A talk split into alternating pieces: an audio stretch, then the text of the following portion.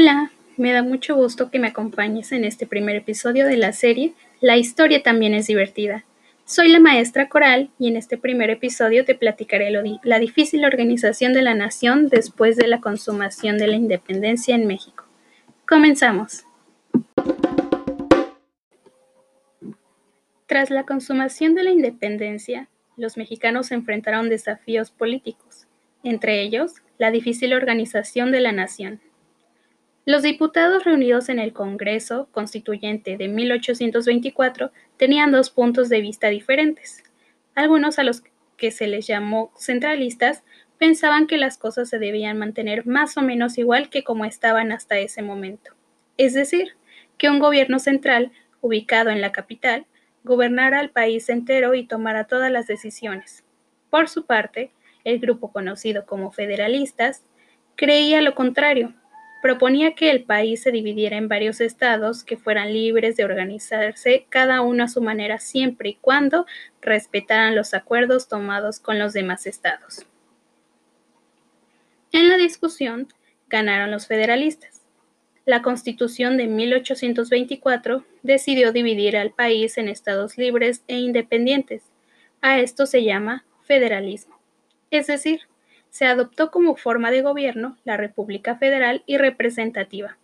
También, con esta constitución, se estableció la división de poderes, se declaró la religión católica como la única oficial y se instituyó el voto indirecto. Por otra parte, fue también en el Congreso de 1824 en donde se decidió que el poder legislativo debería estar compuesto por dos cámaras, una integrada con base en el número de habitantes y otra formada por igual número de representantes de los diferentes estados, diputados y senadores, respectivamente. De esa manera surgió la Cámara de Senadores. Ojalá que una ley pudiera cambiar las cosas de la noche a la mañana, pero no es así. El conflicto entre los grupos políticos continuó por muchos años y mantuvo al país en constantes guerras, golpes militares e inestabilidad política. Durante estos años de guerras, la Cámara de Diputados y la Cámara de Senadores, que en conjunto forman el poder legislativo, fueron uno de los focos principales de la inestabilidad política, pues eran el escenario en donde se llevaban a cabo las discusiones sobre las formas de organización política que debía tener el país y los lugares en donde se realizaban. Finalmente, los cambios de leyes y de constituciones. Así pues, Después de la Constitución de 1824, los conservadores de tendencia centralista lograron revocarla y proponer sus propias leyes.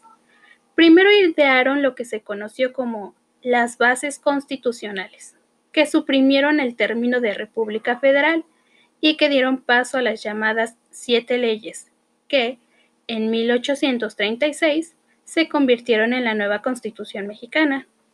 Después crearon las bases de organización política de la República Mexicana, que sería la siguiente constitución, la de 1843, en la cual el federalismo continuó marginado por el centralismo.